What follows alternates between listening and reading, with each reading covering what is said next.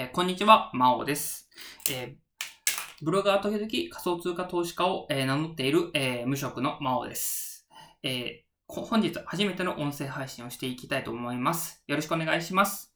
え今回は、え初めての音声配信ということで、えっ、と、私の簡単、私のプロフィールについて、えーま、自己紹介ですね。自己紹介をしていきたいと思います。プロフィールについて話していきます。えーちょっと初めてなので、ちょっとまだあの、慣れてない部分とかもある、ありますし、ちょっとあの、話が混雑してしまったりとか、どっか行ってしまったりするかもしれないんですけど、えー生温かい目で、え聞いてくださると嬉しいです。はい、よろしくお願いいたします。それじゃあ、あの、自己紹介をしていきたいと思います。えー自己紹介では、えー魔王こと私がどんな悪魔なのか、私、あの、魔王なんで悪魔です。あの、人間から魔王、え魔王に復活しま、魔王という悪魔に復活しました。あの、その辺の経経緯も、あの、今回の自己紹介で話していきたいと思います。えそして、魔王の経歴で、まあ、経歴ですね。え私の経歴、え今ど、どういう経緯で無職になって、で、えーブロガーと投資家に目覚めた、仮想通貨投資家に目指す、目覚めたのかという話をしたいと思います。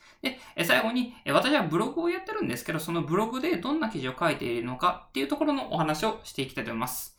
はい。えー私のプロフィールについて、えーお話ししていきます。はい。まずは、えー私の、えー基本情報について話していきたいと思います。えー名前は魔王です。えー出身地は、えー魔界です。悪魔なんで。ただ、えー人間としての出身地は、えー四国、中国地方ですね。もう人間やないかいっていう、えーツッコミはご了承ください。はい。習得は、えー最上位魔人族です。えー無職歴2年半以上を誇る、えー超無職の、えープロです。えー転職経験は、えーあります。えー1回ほどですね。で、えー職業は現在ブロガー、えー時々仮想通貨投資家を名乗る無職です。卒業大学は F1 なんで、正直特に頭良くないというか、バカですね。えーかなりバカです。あの、はっきり言って、多分この音声配信を聞いてくださってる方よりもバカな自信があるぐらいバカです。なので、あの、話もあんま上手くないです。ごめんなさい。えーハマってるものは、えー仮想通貨投資とブログです。えー性格はマイペースで非常に人見人見知りです。え好きなことは漫画、アニメ、読書、格闘技、え投資です。え格闘技に関しては、まあ、YouTube で観戦が主ですね。で、えまあ、ライジンとかよ、え見てたりします。えもし、あの、同じような趣味がいる方はお話とかさせていただけると嬉しいです。えまあ、基本的に私はコミュ障で人見知りです。えー無職歴も2年半以上となってて、もう会社員として生きる方はもう不可能に近いですね。まあ、か可能かもしれないんですけど、会社員もしたくないです。本当もう生きる気もないです、会社員として。え現在はブロガー時々仮想通貨投資家を名乗る無職として生きてます。もう人生をブログと仮想通貨投資に、えーかけたかけぐ、かけ狂いです。あの、知ってますか？かけ狂いって。かけ狂いっていう漫画があるんですけど、えーあの、それから撮ってます。す、べ、てをかけて、えー私はブログと仮想通貨投資で成り上がるために現在努力してます。もう、有名漫画の先ほども申し上げたあの、かけ狂いのゆめ、ゆめこっていう主人公がいるんですけど、ゆめこばりにブログと仮想通貨に人生という名の掛け金をベットしてます。はい。えー次から魔王の、えー経歴について話したいと思います。えー魔王の経歴を全部で、え8つのパートにわたって、え話していきたいと思います。はい。早速話していきましょう。えー1つ目、えー学生時代は、えー内気で人見知りの性格を話題してコミュ障に育ちました。えー魔王の性格はもうめちゃくちゃ人内気で人見知りです。もう正直あの、この言葉あんまり好きじゃないんですけど、コミュ障ってやつです。小さい時からもう知らない人に話しかけたりするのめちゃくちゃ苦手でした。もう本当に話しかけられなかったですね。もうあの、人見知りのプロと言っても過言じゃないですね。あの、もし知ってる方がいたら、あの、ちょっと想像してほしいんですけど、僕らはみんなかわいそうっていう漫画のあの、りっちゃんっていうあのヒロインがいるんですけども、りっちゃん並みに、ま、りっちゃんちょっと人見知りかなって言うとちょっと違うかもしれないですけど、それぐらい友達もいなかったですね。もうクラス替えとかでほとんど話したことがない人ばかりだと仲良くなるのに半年以上かかるみたいなレベルです。学校の発表会とか発表順を決めるときなんてのはもう手を挙げられずに、えー最後の発表になってました。もういつもあの、また最後じゃない、恥ずかしい嫌だって嘆いてましたね。もう今では笑い話ですけど。で、まあそういう性格も災いして、先ほど申し上げたんですけど、友達もほとんどいないです。片手で数えられるくらいの人数ですね。もう二人ぐらいですね。正直言ってしまうと。で、小学校から高校までの同級生とかも音信不通で、もう LINE すら知らないですね。あの、電話番号とかも全部ないです。で、えー休日も、えーもう家に引きこもって漫画とかアニメが、えー見るのが好きな立派なコミュ障に育ちました。で、あ、あのー基本情報で言ってなかったんですけども、あの、話のその声でわかるかもしれないんですけど、えー性別は男です。ちょっとあの、アイコンが紛らわしいんですけど、男です。で、えー二つ目の項目に移るんですけど、私は、えー新卒入社の会社で、えー実はパワハラに合うブラック企業で積んだ経験があります。えー実は、えー私は、え2年以上前まで普通の会社員してました。もう、もう、あの、2年っていうか3年になる、なり始めるんですけど。で、えーもう2社ほど経験してて、えーここでは1社目の話をしたいなと思います。えー大学を卒業してから私は1社目の会社に、えー新卒枠で入社しました。当時の従業、当時その会社の従業員数が1000人以上で、それなりに大きな企業でした。担当していた職種は営業職です。で、あの、ここでお分かりかもしれないんですけど、正直な話、超コミュ障な私が営業職をする時点でもう積んでます。残念なことに。ま、って言っても、あの、私のような、もう本当エフラン大学卒でかなりバカなのに、あの、まあ、従業員1000人規模、まあ、資本金も、まあ、億以上で、まあ、それなりに、まあ、大企業の分類にも入れていいぐらいの企業に入れて満足してたんですよ。で、めっちゃ頑張ろうって息巻いてたんですけど、まあ、結果は残酷すぎるぐらい残酷でした。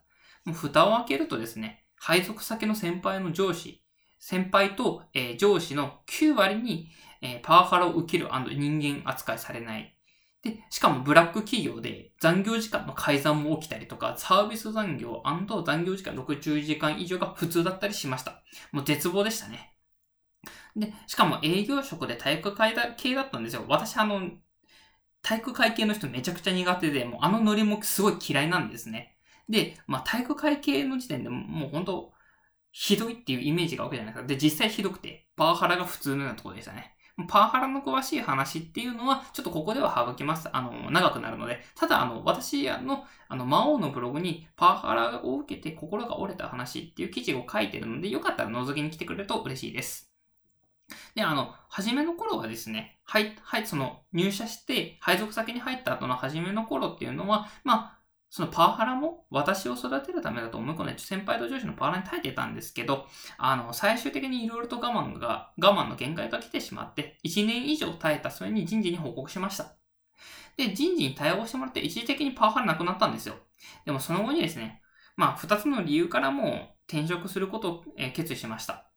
一つ目というのが、そのパワハラが収まった後に、加害者の先輩にもう一回パワハラを受けてっていうのが、なんて言われたかっていうと、お前が俺たちにセクハラしたと俺らが言えば、お前の人生終わるんだぞって脅されました。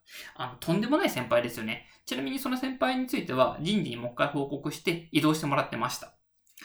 で、二つ目というのが、まあ、結局ですね、その会社に居続けると、パワハラしてきた先輩とか、上司の顔も今後も見ることになるんですよ。で、あったりもする可能性もありますよね。っていうのがもうめちゃくちゃ嫌で、もう本当トラウマ、その人たちを見るトラウマになるぐらいもう、あのー心に傷を負ったんですね。っていうのが、今でもその人たちの顔を、その、なんて言うんでしょう。一回 SNS とかでその人たちを見つけてしまったんですね。なんか、ふとした表紙に。で、その人の顔を見た瞬間になんか動機がしたぐらいのレベルで傷を負ってます。っていう意味で、この、まあそういった件もあって、すごく嫌な、嫌だなと思ったんですよ。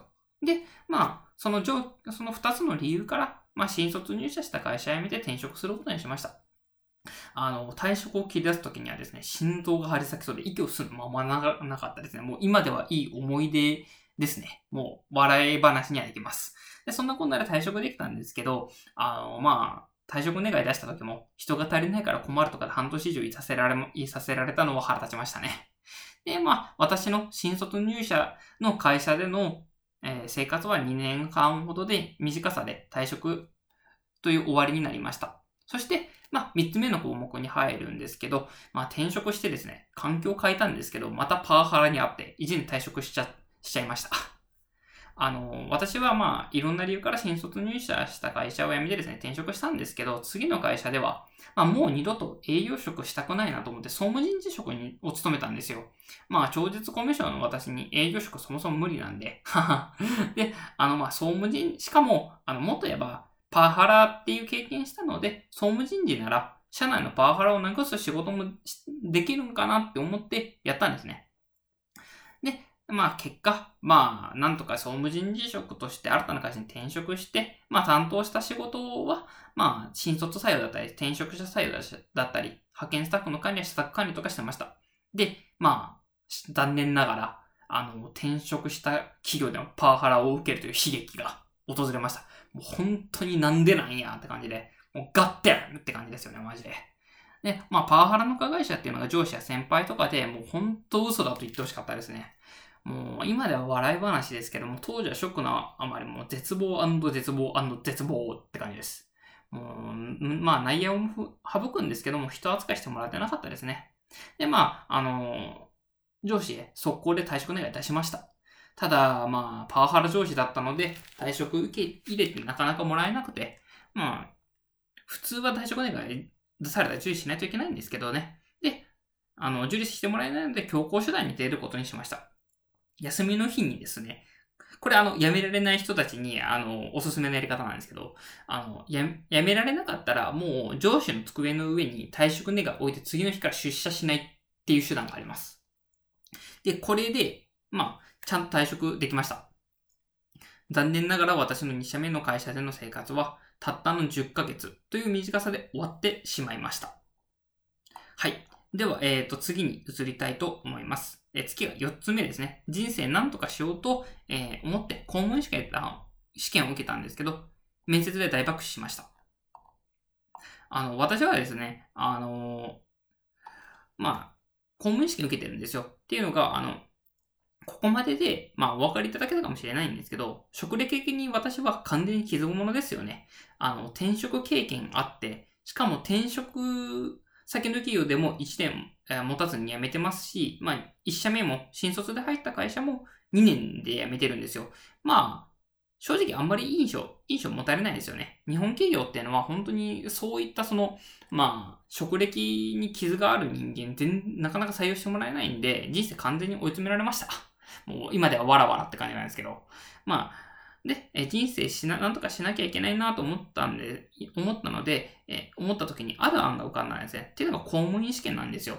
公務員試験っていうのは、え職歴や学歴も関係なくて病院に対応してくれるっていう噂があって、まあ、えー、公務員試験ならなんとかなるんじゃないかなって思ったんですよ。しかも公務員ならまあ一生安泰だし、とも当時は思ってたんですけど、まあ私は今は公務員試験が安泰っていうのも懐疑的なんですけど、まあ、てわけで、公務員予備校に私35万円も出しました。で、死ぬ気で勉強しました。もう本当1年と6ヶ月間も勉強して、しかも毎日15時間ぐらい勉強してましたね。もうめちゃくちゃ頑張りました。もうあの、耳鳴りするぐらい頑張りました。で、どうなった、結果的にどうなったかっていうと、まあ、筆記試験は3課長突破したんですよ。よっしゃって感じですよね。だったら面接で落とされました。もう本当に、公務省の私に公務員試験の面接はハードルが高かったようですね。質問にまともに答えられずに完全敗北です。面接大爆死です。もうわらわらですよ、もう。で、公務員試験の最大の壁であるね、筆記試験に突破したんで、まあ、いける。これはいけるって。筆記試験受かったらこんな、こっちのもんだって思ってたんですけども、全然誰のもんでもなかったですね。もうあのただただ普通に不合格叩きつけられて精神やめました。もう本当にあの、パワハラ受けて、まあ、人生やべえと思って、人生なんとかしようと思って、公務試験受けたのに落ちるなんてって、もうあの神いないのかな？みたいな。神はおらんのか？って思いましたね。で、あの、5つ目に移るんですけど、精神病んで、まあ、心の療養しつつ、まあ、人生やばいなと思った1年がありました。私は、あの、まあ、2社連続パワハラ受けて、しかも公務試験不合格でも完全に心が病んでました。もう絶望だったなって思いますね。本当に。病院行ってないんですけど、まあ、半分うつだったのかなと思います。で、まあ、あの、も、まあ、大体、まあ、今は大丈夫なんですけど、1年くらい心の療養してて、まあ、その、心を療養していく、中の、1年の中の半年目ぐらいに、まあ、ちょっと人生やばいなって、このまま何もせずにいたら人生終了しちゃうなって思って、まあ、ただ、なんとかしなければいけなくても会社に勤めるのは嫌なんですよ。もう他になんか手ないかないるって思っていろいろと探し始めたんですよね。で、えー、6つ目の項目に移ります。えー、図書館で初心者向けブログの本、えー、通称ルカルカ本っていう本に出会ってブログを始めました。えー、私は人生やばくなってきて、まあ、どうにかするために図書館でいろんな本を読んでたんですね。その心の療養をしていく中で。で、その時に半年目ぐらい、半年目からそのそういったことを始めてて、まあ、出会った本があったんですね。図書館で。で、それが本気で稼げるアフィリエイトブログっていうもうちょっと長い名前なんですけど、えー、そういう名前の本があって、通称ルカルカ本って言われている初心者向けのブログの本だったんですよ。で、そのルカルカ本に出会って読んでみて、ブログってこんなに稼げるんだ、すごいって思って、ブログで稼げれば会社員せずに済むやんって、やるしかねえなって思いました。っていうわけで、まあ、2021年の12月から無料ブログの、その、ハテナブログっていう、えー、ブログでブログをスタートさせてました。で、えー、そこから、まあ、ブログの勉強していく中で、その、ルカルカ本に書いていた中で、有名ブロガーの人手さんという方に、の、え、ブログとか YouTube でやったんですね。で、さらに、その、人手さんの YouTube とか見て、あ、こりゃブログにめちゃくちゃ可能性あるなってどんどん思うようになりましたね。で、え、そこから、あの、私は、さらに本格的に始めるために2021年の2月からワードプレスっていうブログが、ところ、ブログ、ものがあるんですけど、そのワードプレスで魔王のブログを作って、さらに本格的にブログに取り組んでます。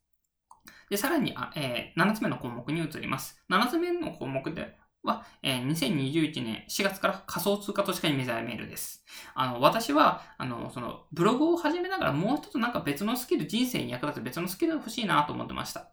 で、スキルの中でも特にあの、私あの、昔に株とかもやってて、投資信託も含めると3年ぐらいやってるんですけど、投資を。で、投資に非常に興味があったので、まあ、投資関係でさらに探しました。で、いろいろ探して、仮想通貨投資家に目覚めました。で、なんでかっていうと、仮想通貨投資家当時、仮想通貨もめちゃくちゃ盛り上がってたんですね。当時その4月ぐらいに。確か600万とか言ってたのかな ?1 ビットコイン。で、あの、さらに仮想通貨はまだまだ相場歴が株とか FX に比べると浅いので、あの、先行者優位が取れるなとも感じました。で、あの、株で私、痛い目を見たことがあって、まあ、株以外がいいなっていうのもあります。株は10万円ぐらい損したことがあります。で、まあ、あの、そういった理由から仮想通貨投資家はいいと思って始めてます。で、えなので私は仮想通貨投資家を名乗っています。で、えっ、ー、と、8つ目の項目が、まあ、ついにですね、私は、えー、この、この8つ目の項目でついに、えー、パワハラと公務員試験大爆死、精神の闇期を乗り越えて、ブロガー時々仮想通貨投資家の無職の悪魔に復活するっていう項目です。ついにですね、ブロガー時々仮想通貨投資家の無職の悪魔に復活しました。よっしゃーですね。はい。まあ、結局無職やないかっていうツッコミは受け付けてないです。はい。で、えー、ここからですね、私はブログと仮想通貨を人生の日本柱にして、人生を盛り返していきます。もう負けられませんね。てか負けないです。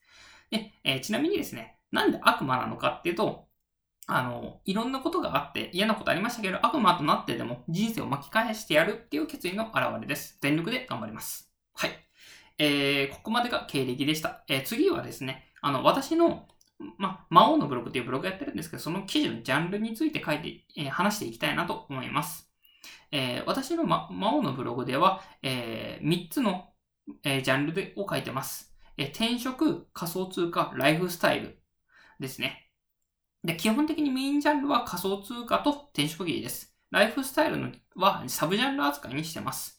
なんでかっていうと、ライフスタイルジャンルは、あの、ブログ3ヶ月までに書いて、メインで書いてて、まあ、書評とかガジェットのレビュー記事書いてるんですけど、それが入ってます。で、今は、あの、正直ライフスタイルのジャンルほとんど更新してないので、サブジャンルっていう扱いです。まあ、つまり、えー、魔王のブログはですね、主に転職と仮想通貨がメインです。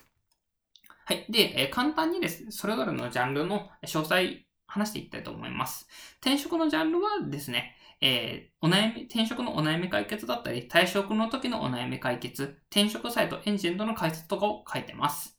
仮想通貨では、各仮想通貨、例えばビットコインだったり、イーサリアムだったり、リップルとか、そういったいろんな種類があるんですけど、えー、それについての解説記事を書いてます。次に仮想通貨取引のレビューなどを書いてます。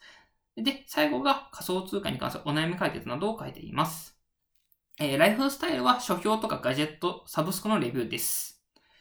はい。えー、っとですね。えー、最後、最後なんですけど、まあ私はあの、使ってる SNS の PR させてほしいんですけど、えー、SNS です。Twitter とか Pinterest とかノートも使ってるので、よかったら見に来てくれると嬉しいです。えー、私の今後の目標としては、えー、ブログで毎月100万円以上を稼ぐ。仮想通貨投資家で送り人になる。SNS で営業ができたらパワハラ撲滅作戦作戦を行いたいと思います。最後だけ変なの書いてもらうんですけど、あのパワハラ受けてて、まあ、正直やってるやつめちゃくちゃ許せないんですね。っていう意味で、あの、まあ、今後こうやって活動を続けていく中で影響力を持ったらパワハラ撲滅作戦やってやろうかなと思ってて、まあ、パワハラをこのからやなくしたいですね。ほんとムカつくので。まあ、あの、正直パワハラするやつおかしいと思うので、まあ、なくしていきたいと思ってます。はい。えー、終わりに、えー、魔王の自己紹介でした。私について少しでも知ってもらえたら嬉しいです。で、あの、もしですね、えー、私の話を聞いて魔王の、えー、記事とか読んでみたいなとか思った方は魔王のブログで、えー、検索してもらえると、え Google の検索上に出てくると思うので、読んでくれると嬉しいです。はい。え最後まで、え私の、え配信を聞いてくださりありがとうございました。え今後とも、えまあ、毎日更新か、まあ、たまに休みながら更新していこうと思うので、聞いてくださると嬉しいです。えー、もし、あの、この音声配信が、えー、良かったと思ったら、いいね、コメントいただけると嬉しいです。です。えあ、ラジオ配信ですね。ごめんなさい。はい。えっ、ー、と、魔王の、えー、配信で、ラジオでした。あの、ちょっといろいろと初めてだったので、慣れていない部分もあったんですけど、今後どんどん改善していきたいと思います。はい。えー、それでは最後までありがとうございました。またね